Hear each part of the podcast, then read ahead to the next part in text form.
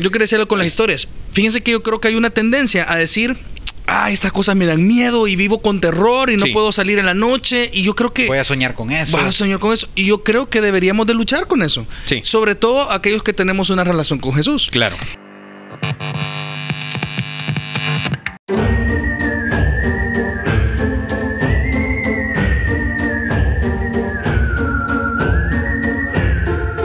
Bienvenidos a un nuevo relevante. Este es un episodio especial en el que tú has sido una, una pieza fundamental en este programa porque durante algunas semanas estuvimos recopilando algunas historias y hoy es el momento de contarlas. Marco, Marcos, Daniel, ¿cómo están? ¿Listos para asustarnos en los próximos minutos? Con mello. Tenemos medio.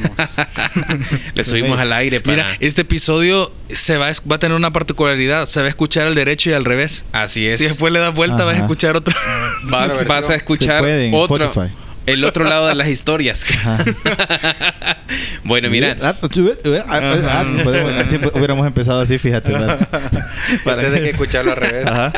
Bueno, comencemos. Hablemos acerca de eh, el mundo paranormal y de todo este mundo espiritual que a veces nos genera tantas dudas y tantas incertidumbres, pero que muchos afirman que han podido ser testigos oculares de, de este tipo de experiencias paranormales. Inexplicables. Y, y quizás otros no han sido testigos eh, presenciales, pero sí han escuchado o conocen a personas Sí. que no tienen por qué mentirles sobre alguna experiencia paranormal.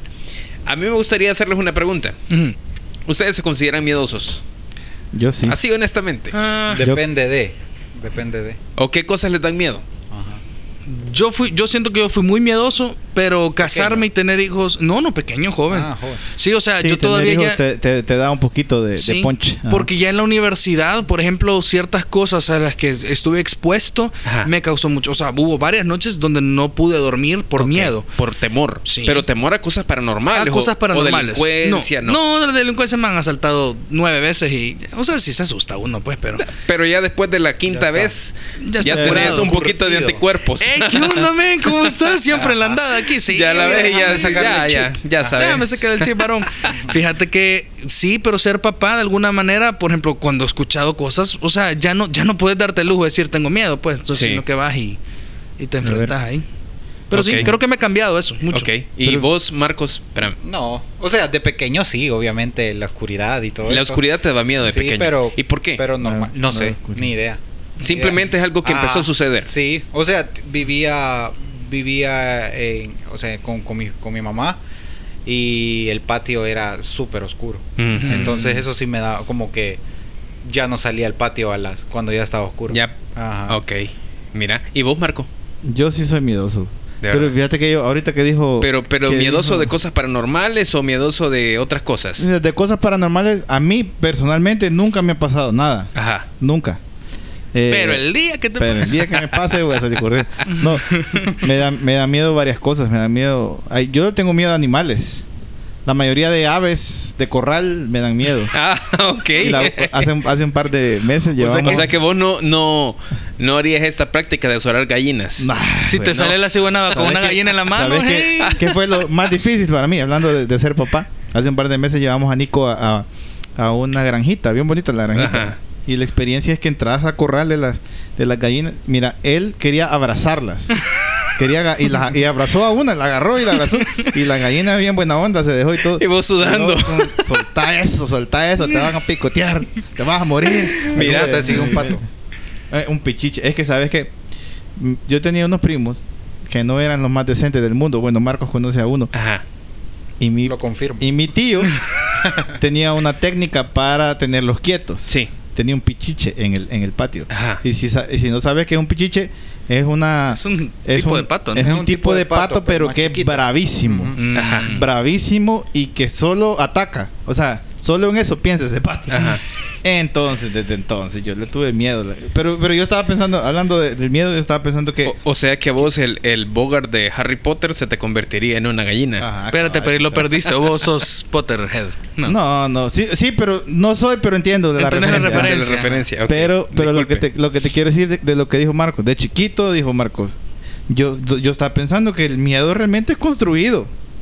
Eh, mucho de, del miedo ¿Crees? construido. Sí, claro. Te digo por qué, porque Nico hace un rato no le tenía miedo a la oscuridad, pero los que son papás y nos están escuchando me van a entender. Es cierto. La mayoría de, de contenido ahorita en donde los niños consumen contenido es Halloween. Sí. Yo creo y es que por las zombies. fechas, y o es- sea. y- pero, pero yo no sé por qué no solo las fechas, porque desde como septiembre le van saliendo a Nico un montón de videos de, Creo de que zombies. Y ahora sí le tiene miedo, Sí, fíjate. ahora creo sí que los miedo. temores, creo que los temores pueden ser construidos. Ajá, sí. Creo que hay una parte inherente en el ser humano Ah, que de- es normal tener miedo.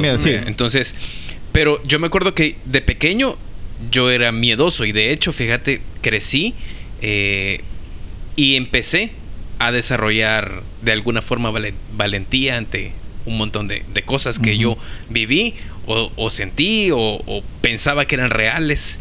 Y con el paso del tiempo me di cuenta que había muchas cosas a las que debía dejar de temerles. Ujú. Mm. Algunas quizás porque no eran reales y otras porque aunque quizás fueron reales o eran reales, no debía porque no, no tenía que vivir con temor. Pero pensando en esto, creo que hay muchas historias. Sí, Mira, y vos- muchas vos, historias. dijiste que nos ibas a preguntar qué fue lo primero que vimos que nos dio miedo. Sí. De, de- de- Ah, yo creo que ese es el problema. Yo, tengo una, Sí. yo tengo una hipótesis. Creo Ajá. que si ustedes buscan películas de terror en Netflix o en cualquier eh, plataforma, van a encontrar una lista enorme. Sí. Y no todas están relacionadas con el mundo paranormal. Y algunas son ridículas. Algunas son ridículas, sí. Pero, pero es que hay, hay niveles de, de tolerancia. Ajá. Hay personas que toleran un poco más o, o cosas más fuertes y hay personas que no. Y creo que no todos nos traumamos con las mismas cosas. No, no. O sea, algunos quizás se acuerdan cuando estaban chiquitos y salieron las, eh, las noticias en, en, en un noticiero famoso de El Salvador hablando acerca del chupacabra. vea. Ah, a mí me da miedo. el chupacabra. Este yo creo que la, la- la infancia salvadoreña fue traumada por ese noticiero que vos decís. Sí, muchas Yo cosas. conozco que, ¿sabes que Jackie- Habían Jackie- reportajes finales O Ajá. o que libro- hablaban Sí. sobre ese tipo de cosas. El libro de mitologías. Ah, yo Mitología dije- cucatleca. Yo dije eso el martes en Paradigma ese porque era el peor ese libro Ese tenía unos libro. Los dibujos, que dibujos. daban miedo. Sí, ese libro Sí. era feo. El cipillo con las patas al revés o Ajá. el, el gritón de medianoche que tenía la Ajá. boca Ah, o el- o, el, padre sin cabeza también, Ah. el que estaba ahí en el Don Rúa. O la leyenda de los planes de renderos o cosas Ah, como también, esas. Sí, sí, sí. Saben que yo recuerdo, eh, fíjense que esto es bien interesante. Yo me acuerdo, yo- la primera casa que yo tengo memoria fue la clínica de mi papá. El Sí. primer cuarto era la clínica y el garage era eh, la sala de espera. Y luego estaba nuestra sala, la cocina y Sí. un cuarto donde dormíamos todos. Yo hasta mis siete años en un cuarto dormíamos, los cuatro. Entonces, eh, me acuerdo, tengo en mi cabeza, yo caminando por el pasillo y ver la tele encendida de, tuvo que haber sido octubre, donde ponían las películas de miedo en el Canal 6, acá en El. Salvador. Y entonces era como un duende que salía de la puerta, de la pared. Y salía como un animalito demonio, a saber qué, y, y se metía a molestarle el oído a un niño. O sea, ni vi la película, pero yo no puedo sacar de mi cabeza Esa esa, escena. y a mí me causaba terror. Mira, o sea, me causaba terror. Era, que- era, era, era recordando viejos tiempos. ¿Se acuerdan de la tapachulteca que estaba la sobre la Gavidia? Sí, sí, sí, claro. Que no ahora, sé, es ahora es- otro ahora es- súper. no, ahora no, ahora es eh, Claro, es la compañía de teléfonos. Ajá. Ah, Que ok. está- Ah, estaba al otro está- lado, estaba sí. en- justo Ajá. enfrente de, de ahora. de- Ok, de- de- del otro súper. Del otro súper. Ahí, si entrabas en octubre, porque eh, yo estudiaba cerca de ahí. Ajá. Entonces mi mamá pasaba por ese súper casi siempre. ¿Y vos no querías entrar? yo no quería entrar porque hacían una de, De- de decoraciones. máscaras, de Ah, es sí, cierto. Ah. pero heavy. O sea, yo sí le tenía miedo a ese súper en octubre. ok. Y- Y que en El Salvador realmente No. el esfuerzo de la iglesia, más que todo la católica. influencia. Sí, el, el- la influencia sí intentó nunca meter mucho Halloween. Halloween, Incluso sí. era un montón, era ya en octubre ya empezabas a ver un montón de Navidad. Y, y que no veías mucho Halloween. y hubo un tiempo en el que Halloween era muy tenebroso. Sí, sí, sí, sí, Ahora sí. creo que Halloween es más como Es fiesta. más cool, más Ajá. Fiesta. te disfrazas más- de ajá. Avengers, ¿verdad? No te disfrazas de... Sí, no, ya no son cosas Jeffrey Dahmer. que den miedo. De Ajá, Shrek, de Shrek. cabal. Ellos Cabal. vieron esta noticia que eBay eBay retiró todos sus todos los insumos para que fueran cercanos a que la gente pudiera crear un, un, Un disfraz, disfraz. de Jeffrey Dahmer. Ah. Obviamente para ajá, por, Yo por- estaba leyendo que por- Mira, pero por ah, respeto. hablando, hablando norteamericanos gastan, perdón, gastan 6 millones de dólares en, En disfraces. En disfraces. Mira, 6 pero billones. hablando de cosas que fueron relevantes hace muchos años y que de repente una serie o algo o lo revive y lo vuelve a ser tendencia en, en nuestros días. Esa, eso que acabas de decir es, eh, ha sido súper tendencia durante los últimos meses en, en Estados Unidos y ha repercutido aquí en El Salvador. Pero pensando en, en algunas cosas que quizás es, es bueno que sepamos, es como si nosotros nos tomamos el tiempo de preguntarle a otros si han tenido experiencias paranormales, nos vamos a llevar de repente algunas sorpresas Sí. Sí. sobre algunas historias muy interesantes. Recopilamos algunas y yo quisiera que comenzáramos a, a contar algunas de las historias que, que, que recibimos porque... Muy buenas, gracias. Sí, gracias, a Todo todos. buenísimo. Mira, nos tomamos la tarea hace un par de martes de, de platicar con algunos y animarles a que nos compartieran sus historias. En y Paradigma. fue muy bueno, en Paradigma fue muy, pero muy bueno. Y recopilamos algunas que quisiéramos compartir. Y esto con el propósito de. Fíjate que yo creo que hay un tema en todo esto que es morbo.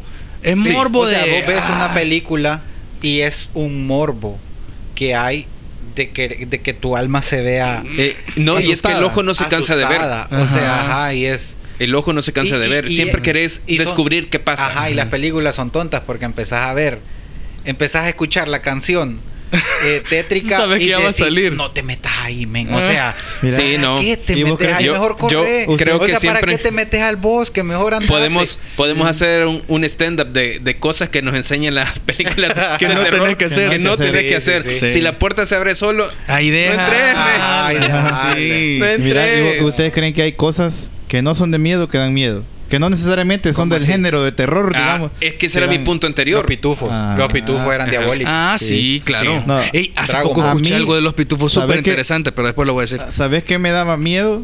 Yo de las palabras Es, del nombre. es la película de Dumbo. Ah, cuando Esa los. Ah, película daba, es- Darks. o sea, daba Sí. ansiedad. Sí. Te- era un, Yo estoy era de acuerdo. pesada. A mí me daba miedo cuando Ay, se emborrachaba. barbujo, el brujo barbujo también. Cuando se emborrachaba. Ah, sí. Era peor todo loco. la canción de Sí. la canción de, de de Dumbo cuando se emborrachan dice tarán, tarán, tarán, dice Los son parientes de Satanás. Son dice. parientes de Qué Satanás. terrible. De A mí quien me daba miedo era Úrsula. Ah, también. Pero voy a contar De algo la aquí, sirenita. ojalá que nunca salga de- del podcast. Yo tenía una tía que se parecía a la Eh, Úrsula eh, y me daba miedo. Ojalá que no duela. me daba miedo. Nunca lo va a no la escuchar. Saludos. tía. Saludos a la Saludos a mi tía. Y Se parecía No, era una tía físicamente. bien lejana. Venga a saludar a la tía. Ajá, se- un abrazo. Sí, o sea, no, no, no vivía ni siquiera en el país, entonces gracias a Dios. Te abrazaba a ti y sentías el tentáculo Sí, en la espalda. Sí, porque Úrsula daba miedo. Sí, es cierto. Sí. O sea, Úrsula. Y era vos de sabes- Psicología de color, psicología de color ahí. Pero ustedes Era- saben era- que ahora es estrella ella. Ah. Popularmente en la, en la LGTB, es, ella es la reina. Ajá. Y también de feminismo. Porque Ajá. dicen, eh, es mejor una mujer que sabe lo que quiere que la Ah, otra sí, que, la quiere canción casarse. es bien feminista. Qué Sí, tremendo. Ah, la canción. sí. Pero nos vamos a salir del tema. Pero, Regresemos a decir las algo. historias. Yo quería decirlo con Dale. las historias. Fíjense que yo creo que hay una tendencia a decir, ah, estas cosas me dan miedo y vivo con terror y no Sí. puedo salir en la noche. Y yo creo que Voy a soñar con eso. vas a soñar con eso. Y yo creo que deberíamos de luchar con eso. Sí. Sobre todo aquellos que tenemos una relación con Jesús. Claro. Pero creo que hay otra tendencia. Otra tendencia es, a mí me fascina esto. Sí. Y si ojalá me asusten. Y, y quiero saber de demonios. Ajá. Y, y Y me quiero No, no, no, no, no. Yo, yo creo que la Me voy gente, a meter Daniel, al cementerio. creo Ajá. que la gente quiere, está buscando experiencias paranormales, rogando no encontrarlas. Ajá. Porque yo creo que a la gente punto, le gusta, sí. le gusta ir a lugares donde dicen que asustan, vea. Ah. Y quiere salir riéndose. Y quiere salir diciendo, Nah, no ni pasa nada. La gente es bien exagerada. Eh, pero cuando realmente sucede algo, Mm. ay, entonces las Ah, cosas pues, cambian. ah. Creo que esa es la segunda. Y yo creo que esa no es la intención de esto. No es la No, intención no, de, no. ah, queremos asustarte. Yo creo que la tercera es personas que dicen, no, todo esto no existe. Y yo creo que decir que todo esto no existe es ir en Es contra de la Biblia. Sí. y lo vamos Sí. a ver al final. Entonces, Sí. vamos a las historias. No me acuerdo. Historia número uno. No, pero mira, las de Historia las uno. de las historias de paradigma no las tengo escritas porque las escuchamos. Sí. Sí. Entonces, eh, Pero nos acordamos Sí, de Pero queremos contárselas. y Ajá, quizás queremos quizás la primera, bueno, es que no sé si esa sería, vale la pena que sea la primera porque Quizás la de Katy, contemos. Katy, Bueno, dale, Katy nos Katy. contó una muy buena porque ella- Katy es de las personas valientes que dice Ajá. que vive en una casa en donde hay un cuarto donde, donde aparentemente murió una señora ahí y hay cosas de la señora Ah, sí, todavía sí. ahí. Ajá. Y que encienden la luz y apagan la luz. Y Katy llega y abre abre la puerta es- y dice, ya es un- señora, ya duérmase. Es un Ajá. cuarto en su casa. Pero afuera. Ajá. Afuera de su Ajá, casa. pero, pero está Dentro de la dentro, dentro sí. de la, del recinto donde Sí. Y entonces donde dice- habita. Dice que la mamá le dice, mira hija, mira, voy a dejar los platos tapados. Y que al siguiente día llegan y estaban destapados los platos y, y los botados, y y botados. desordenados. Pero. Katy dice que llega y le apaga la luz y dice, ya señora, deje de molestar. O sea, ya, con- ya convive, ya Ya convive. convive con pues, ella. Que sí. pague la luz, ya. Eso le digo yo que colabore con que, se, Ah, que se con- salga, que Usted saque enciende la luz, el recibo señora. de agua. Sí, Apague el agua, la- un poquito de la luz. Entonces Katy nos contó eso. Esa fue una. La, las, bueno, Gaby, Gaby Ferrufino, que es fiel oyente de Relevante también. Ella Saludos. contó varias. Contó varias de, de contó varias de la universidad donde, donde fue, que donde estudió Marcos también. Y contó unas. No digas nombres porque si no sí, la gente ajá, no va a va a querer decir- no va a querer ir. No, y contó unas del hospital donde trabaja. Ajá. Contó unas del hospital donde Ah, trabaja. sí, cierto, cierto, que, cierto. que yo, yo creo que los hospitales son, eh, ¿cómo se llama? Sí. Recintos. A mí me asustaron en un hospital. Con, con alta, con alta Ah, vibración. sí, Ah, sí. Ajá, sí, o sea, llegar a y- Estereoscópica. a Maussan. ¿Cómo, no, ¿cómo Ajá, se llama? El, el, el cazafantasma. Sí, Sí, Maussan. Maussan, Maussan, ajá. Ma- Es que Maussan es aliens y, y fantasmas. Ajá, ajá. ajá, es cierto. Pero, pero, pero ella contó es, es un par de historias. No recuerdo las del hospital, pero sí. No recuerdo muy bien, pero creo que dijo una de donde, donde es que la ahí- clásica ahí que la- estás sola y, y escuchas. Sí. Escuchaba ruido. Pero Gente, una sí. de las cosas es que la librería, bueno, la, li- la- la librería, la biblioteca estaba en otra casa. Sí. Una casa. Eh, en es la una escuela, ca- en la escuela, ajá, sí. en, en una universidad es la casa, una, son casas viejas.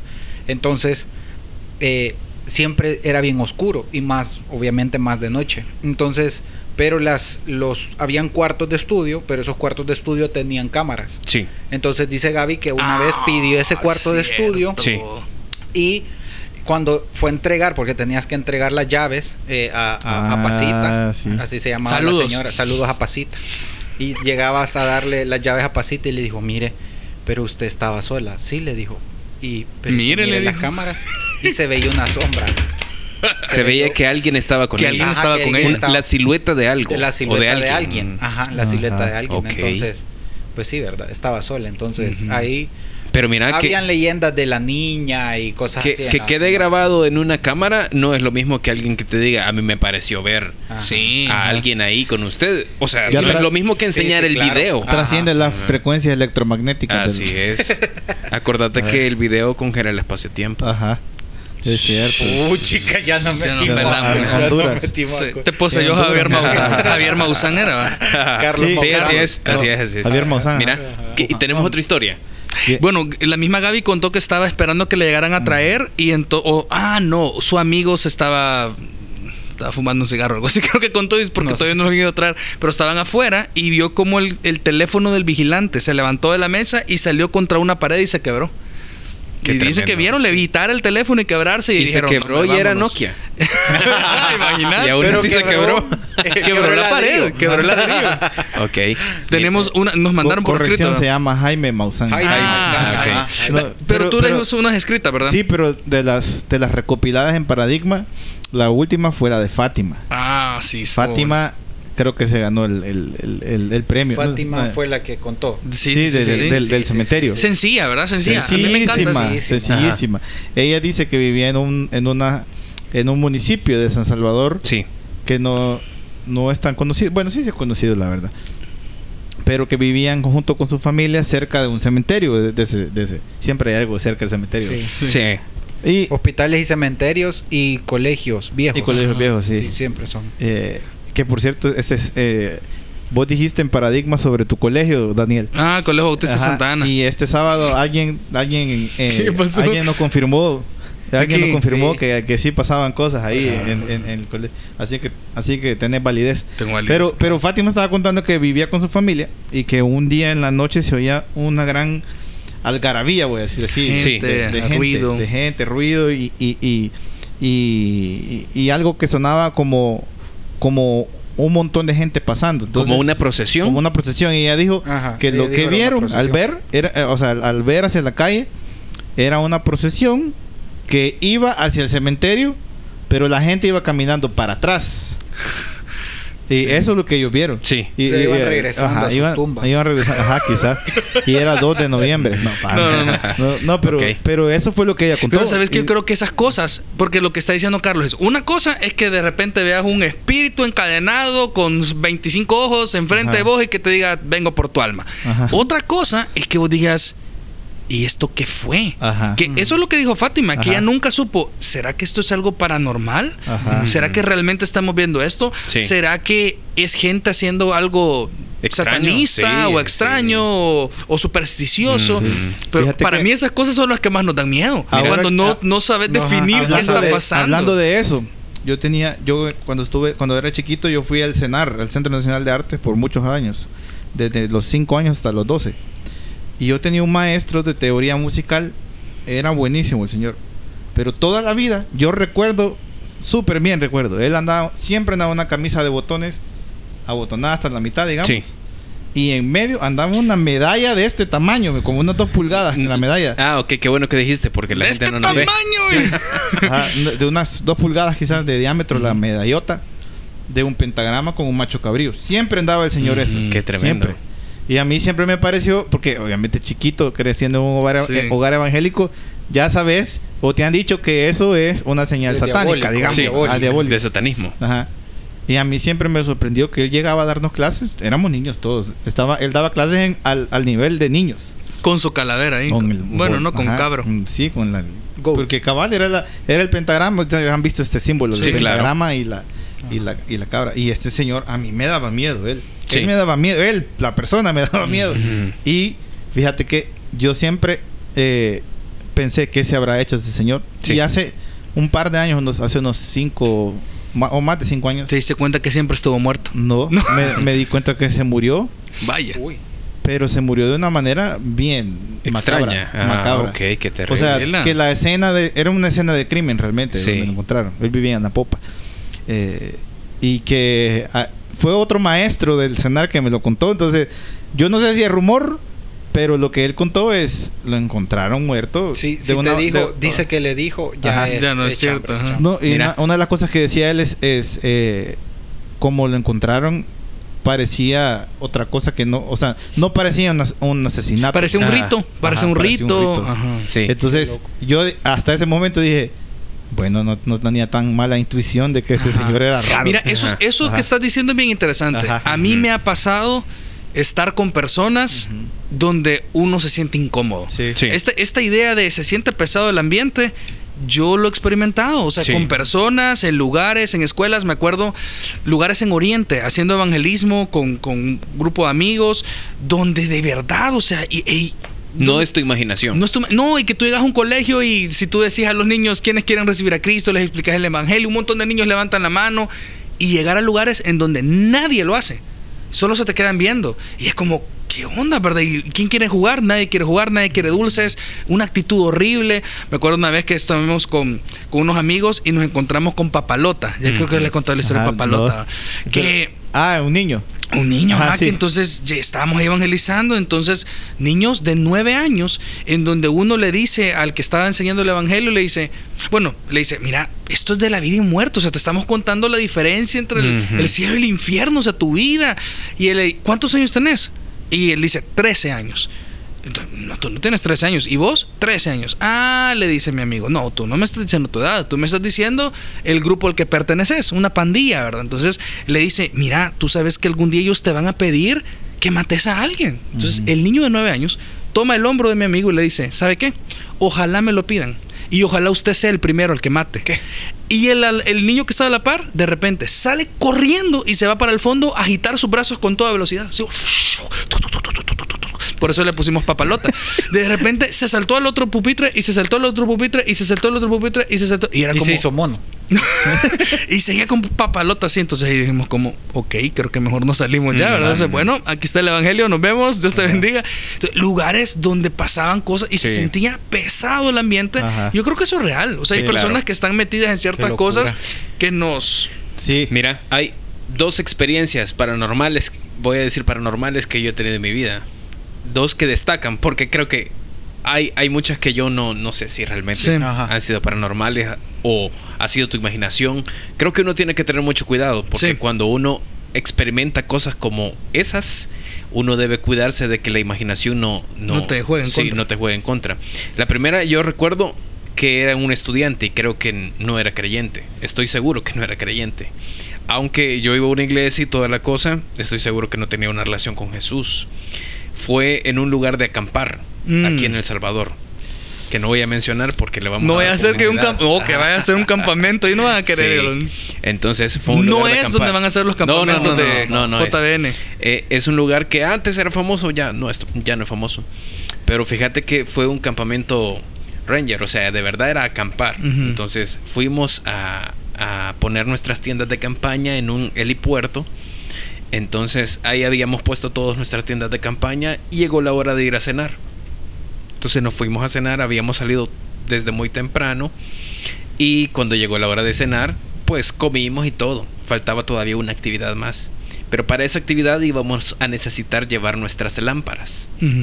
Pero nosotros habíamos dejado nuestras lámparas en la tienda de campaña, que estaba puesta en el helipuerto, a una distancia de, yo calculo quizás un medio kilómetro. Ajá. El problema es que ya era de noche y era como bosque. Entonces, y de verdad el escenario estaba puesto para que vos te asustaras. Ajá. Uy, El escenario está Pero. ¿por qué se iba Sí. a caer el- Porque iba a caer el café en la en Mac. la, en la compu? pues? Pero fíjate que yo recuerdo que terror. en esa ocasión es chivo cuando vas con tus compañeros porque vas molestando y vas fregando y todo. sí. Y entonces íbamos caminando y llegamos a la tienda de campaña, sacamos nuestra lámpara y era bien chivo porque teníamos una lámpara grande cargable. O sea, esa cosa iluminaba como... Entonces, ¿qué pasó? Que como llevábamos esa lámpara, muchos dijeron, hey, nos vamos a ir con ustedes. Entonces el grupo, que al inicio era de tres o cuatro, se volvió de 10 personas. Entonces íbamos caminando y todo, y de repente, en medio de la vereda, escuchamos un grito. El grito de una mujer, pero un grito despavorido. Y nosotros pensamos, ¿qué onda? Hay otro campamento aquí, vea. Ujú. Y seguimos caminando. Y de repente escuchamos, sin mentirles, como alguien pateaba como hojas o ramas, pero caminando hacia nosotros. Hacia nosotros. Sí. Lo que nosotros hicimos es que levantamos la lámpara que hasta ese momento estaba alumbrando el suelo. Levantamos la lámpara y vimos la silueta de una mujer, Huela. pero estaba flotando. Y cuando levantamos la lámpara, adivina qué hicimos todos. Salir corriendo. No, No. na- yo estoy seguro que nadie era creyente. Ajá. Y Se todos pusieron a orar. La sangre. Te lo prometo, te lo prometo. Pero sabes qué? Está aquí. Pero el, el meme se hizo una realidad, pero ¿sabes qué pasó? Ajá. La cosa esta pega un grito y se tira para el otro lado. ¿Qué? ¿Enfrente Cuando- de ustedes? Sí, enfrente de nosotros. Gritó. Y nosotros ponemos la lámpara para tratar de, de- de seguirla y nos damos cuenta que al otro lado lo único que había era un barranco. Y se Había tiró al 20 barranco. más de esos. Y no había nada más. No había nada más. Entonces, Qué cuando llegamos feo. al comedor, nosotros le Pálido, decimos, o sea, le, le dijimos al encargado, mire esto y esto pasó, vea, y, y ya voy a ir a ver con ustedes. vea. ya ve, no, no anden solo, vea. Entonces, pero creo que en esa ocasión vos podés comprobar que, que hay cosas que no tienen una explicación lógica. Sí, claro. Y la segunda creo que fue peor, fíjate. La segunda creo que fue peor porque yo ya, ya estaba, ya era un creyente, de hecho. Eh, creo que esta ha sido extraña, no tan tenebrosa, pero ha sido extraña. Y yo estoy convencido de que era algo realmente paranormal. Cuando nos casamos con Bea, obviamente yo ya estaba aquí en Vida Nueva y había pasado por CRES y todos estos procesos, Bea Procesos de discipulado. procesos de discipulado. Entonces vos aprendes a conocer lo que la Biblia dice. Aprendes en- a filtrar todo de acuerdo a lo que la Biblia dice. Y toda experiencia se Y filtra por la palabra de Dios. Sí, toda experiencia se filtra por la Biblia. En esa ocasión, nosotros acabábamos de mudarnos. Y en la casa en la que llegamos a, a vivir, habían vivido unos amigos nuestros. Entonces, después de un tiempo, en nuestra casa empezaron a pasar cosas extrañas. Entonces empezaron a aparecer cosas extrañas. Parecía que alguien entraba a nuestra casa y hacía un desorden. Uy. Entonces, la primera reacción es tratar de encontrar una explicación lógica. Entonces, ok. ¿qué será? Vea, ¿será que alguien se habrá quedado, alguien se habrá quedado con llaves? Pero, pero dejamos cerrado todo y, Y no faltaba nada. O sea, Ajá. solo era desorden. Y después empezás a pensar, ok, pero si alguien va a entrar a la casa. Se va a por- robar algo. se va a robar algo. Sí, claro. Pero aquí están las computadoras, aquí está el tele, o sea, aquí está, eh, la plata estaba donde estaba. No tiene sentido. Con el paso de los días, nosotros pensamos quizás una coincidencia. Luego, eh, con el paso de los días, esto empezó a repetirse. A tal punto que yo hablé con, con, con mis amigos y les dije, miren, díganme la verdad. ¿A ustedes alguna vez les ha pasado esto, esto y esto? No, Ah, pues vos eras, nunca nos ha pasado. La señora No, del lago. Te, te lo prometo, te lo prometo. Yo, dije, no, este volado es conmigo. vea". Ajá. Ajá. Entonces, ¿qué hice yo? Una noche regresamos de trabajar con Bea, abrimos la puerta y nos dimos cuenta de que había pasado otra vez. Ujú. Entonces yo le dije, Bea, esto no tiene sentido. Ujú. Esto no tiene sentido. O sea, si alguien, si alguien se metiera a nuestra casa, nos o sea, que era, robaría. era evidente el desorden. Era evidente, era evidente. Entonces, alguien se robaría la- algo, pues, pero, pero no se están robando nada. Entonces, yo estoy persuadido que si no tiene una respuesta lógica, tiene que ser algo que no viene de Dios. Entonces, ¿qué hicimos? Esa noche oramos específicamente por eso. Le pedimos al Señor que se metiera. Y no me vas a creer. Pero desde esa noche no volvió a suceder. Nunca Mm. más. Nunca más. Entonces, creo que hay algunas cosas que yo puedo ver a la luz de la Biblia. Creo que la, la, el mundo espiritual existe. Sí. Sí, a es veces, a veces lo ignoramos. A veces lo ignoramos. Pero es una realidad. Mira, pero qué chivo que tú hayas estado en un momento de tu vida en donde has sentido la, la confianza, la seguridad de ir al Señor y buscar Sí. su protección. Quizás el momento en donde yo más he estado asustado en mi vida eh, fue en la casa, estaba en la universidad, en un momento de mi vida donde estaba lejos del Señor. Estábamos trabajando en una, en una casa con unos amigos y empezaron a pasar cosas raras. Sí. Eh, se apagó la luz, eh, un vaso en la mesa se empezó a mover, cruzó toda la mesa, toda la mesa y cuando llegó a la punta de la mesa empezó a dar vueltas en su, en su eje hasta que yo lo quité. Entonces después llegó un hermano de, de esta amiga y dijo, no hombre, voy a hacer, ya van a ver, y se metió una computadora y en la computadora él se metió una especie de Ouija electrónica. Y entonces empezó a decir cosas a los que estábamos ahí, cosas muy feas. O sea, uno le dijo, yo esta noche voy a estar con tu hermana tal, y usó el nombre de la hermana que en ese momento tenía unos 7, 8 años. Entonces, pero hasta ese momento eran como, esto debe ser algo, o sea, alguien está chateando aquí, está poniendo esas cosas, pero empezó a decir cosas muy feas. Entonces yo empecé a inquietarme y yo en ese momento lo que hice es, yo no quiero ser parte de esto, yo, no estaba siendo parte de eso, pero estaba ahí. Me fui al fondo del salón, del cuarto, de la sala, al fondo, al fondo, al fondo, me senté en un sillón y bajé la cabeza y en voz muy bajita dije, Señor, yo me estoy inquietando, tengo miedo y yo sé que estoy lejos de ti. Ajá. Yo sé que no estoy haciendo las cosas bien. Yo no estoy en un momento de mi vida donde estoy cercano a ti. Sí. Pero dime que me voy. Yo ni siquiera sabía cómo irme en bus, vaya, porque nos habían llevado en carro. Entonces, ¿me voy de aquí o qué hago, señor? Entonces, en eso me gritan, Daniel, Daniel. Y yo como, ¿qué pasó? Vení. No, no, no, yo no quiero saber. No, hombre, vení. Y voy a la computadora y en el centro de la pantalla dice, Daniel, deja de invocarlo, él no puede oírte. Ajá. Ajá. Y Qué para mí fue bien yuca porque yo dije, híjole, o sea, es esto. Primero me convenció que era real lo que estaba pasando. De, y en ese momento se apaga la computadora, salió un gancho de ropa volando de la mesa y pegó contra la puerta. Ajá. Y esa fue una de las noches donde no dormí. Pero yo pensaba en eso. Carlos.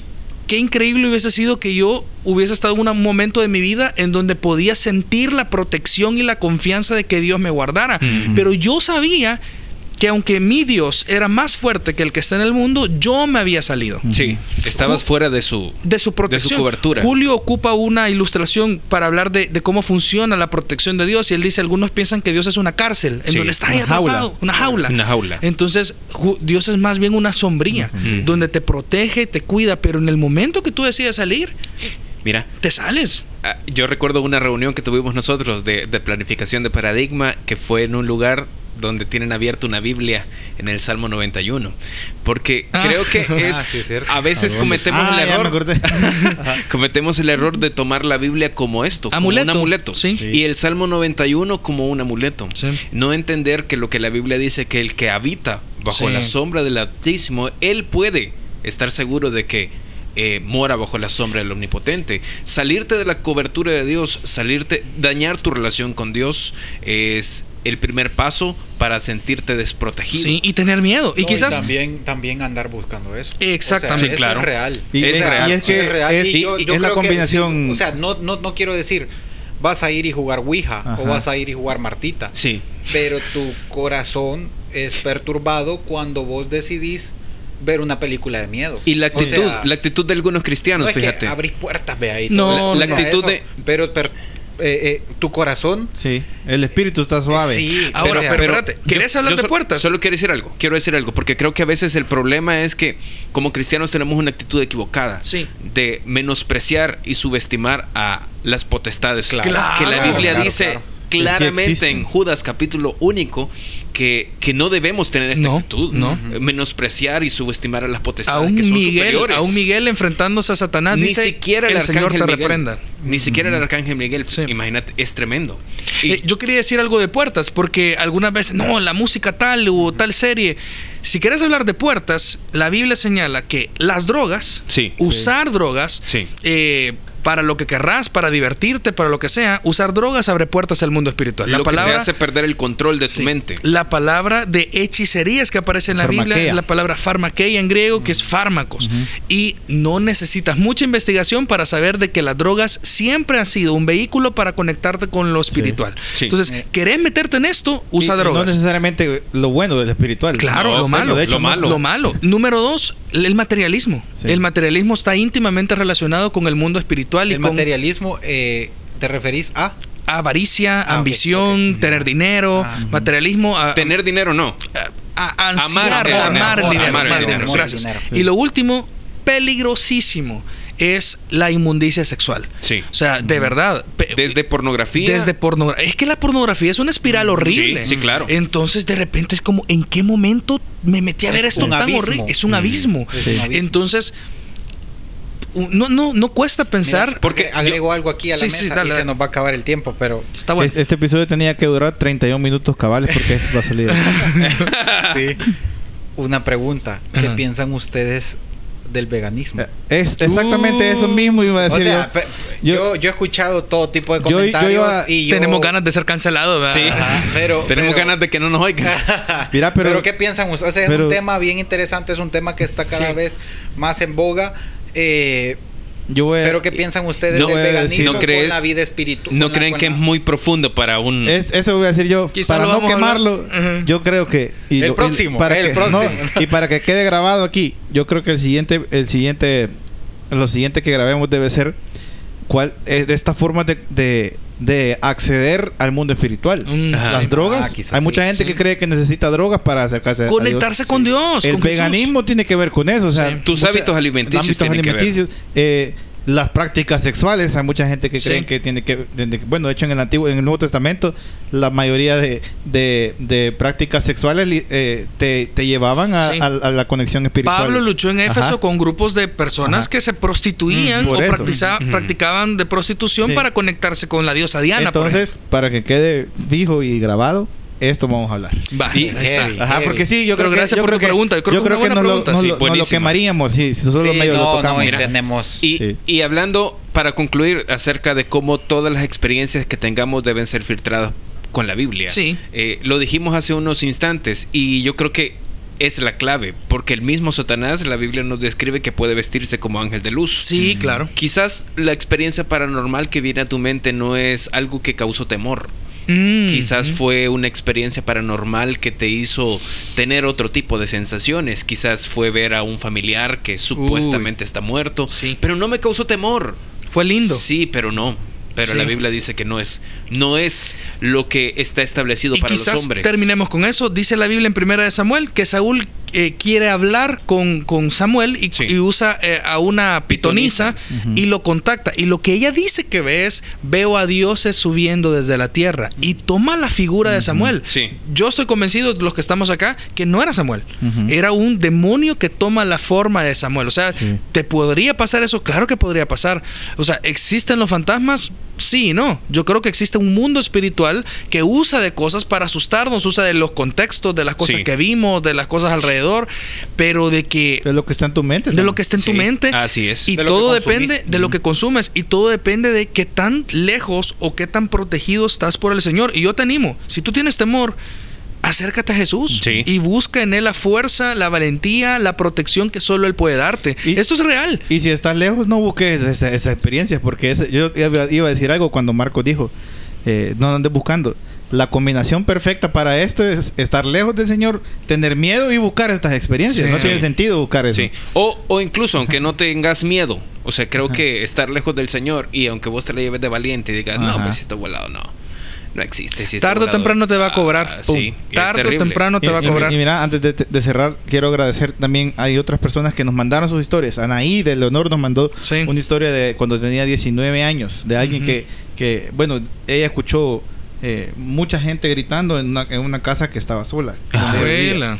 Y la otra fue Adri Bermúdez, que Adri Bermúdez vive en España y nos escucha desde España. Ey, qué Eh, onda. gracias. eh, Adri escribió, eh, describió cómo un sueño que ella tuvo se cumplió de una manera bien, bien oscura en, Uy. en- en una casa que, que iban a mudarse. Qué terrible. Ah, Entonces, que, que lo que soñó, Se vivió. el, el sueño era bien oscuro y se vivió en la casa donde se mudaron y que la casa era exactamente igual a su sueño. Esa fue- Qué Joder. terrible. esa fue su, su historia. Entonces, gracias por, la, por, la, por las historias Mira, también quizás comentadas. una buena forma de concluir es este reel que yo les mandé hace poco a ustedes, Ah. eh, de Alice Cooper. Alice Cooper Ah, quizás es uno de los cantantes ingleses. No, es gringo. Es gringo. Sí. Pero un tipo que, o sea, él dice, yo tenía relación con la bruja número uno del mundo y es Ajá. un tipo entregado a Satanás. Y él dice que una vez llega a una iglesia, predican el evangelio, es una de estas iglesias que hablaban más del infierno que de él. Y dice, y la razón por la cual yo decidí venir a Dios no fue amor, dice. No fue que yo dije, ay, pobrecito Jesús muriendo en mi lugar, dice, fue miedo. Yo tuve miedo del infierno y yo dije, yo no quiero ir al infierno. Y dice que más adelante Porque después... tenía contacto con él. dice. Exactamente, porque él sabía que era cierto. Dice que más adelante él escuchó otra vez el Evangelio y ya entendió del amor y la gracia y la misericordia de Dios. Pero qué interesante que este hombre que de verdad podía decir yo soy chero del diablo, entendió que no, no funciona así. Ujú. Y por temor él decide arrepentirse. Yo creo Mira. que él es creyente, ¿verdad? Sí, Ahora, creyente es- Cooper. Qué bueno que decís esto porque creo que para concluir es bueno recordar lo que la Biblia enseña. Dios ha puesto eh, reglas para el mundo físico, pero también para el mundo espiritual. Sí. Él rige, Sí. él rige el universo y rige también el mundo espiritual. Y por eso la Biblia describe tan, tan eh, claramente en Juan capítulo 10 que Él es el buen pastor que da su Sí. vida por las ovejas, pero dice que no hay nadie que es más grande que Él. Así es. No hay nadie que pueda sacarnos de la mano del Padre. Así Sí. que si vos tenés una relación con Jesús y Estás tenés- seguro. si tenés eh, una relación genuina y profunda con Jesús, estás en el lugar más seguro Amén. que puede existir. Quedamos así entonces. Vamos a terminar cantando. Dios. Nos vemos. Te vamos a dejar una playlist por si estás escuchando esto en la noche. el poderoso Israel. Te recomendamos en Spotify Vida Nueva Canta. Nos vemos. Sí, nos vemos. Salud. Salud.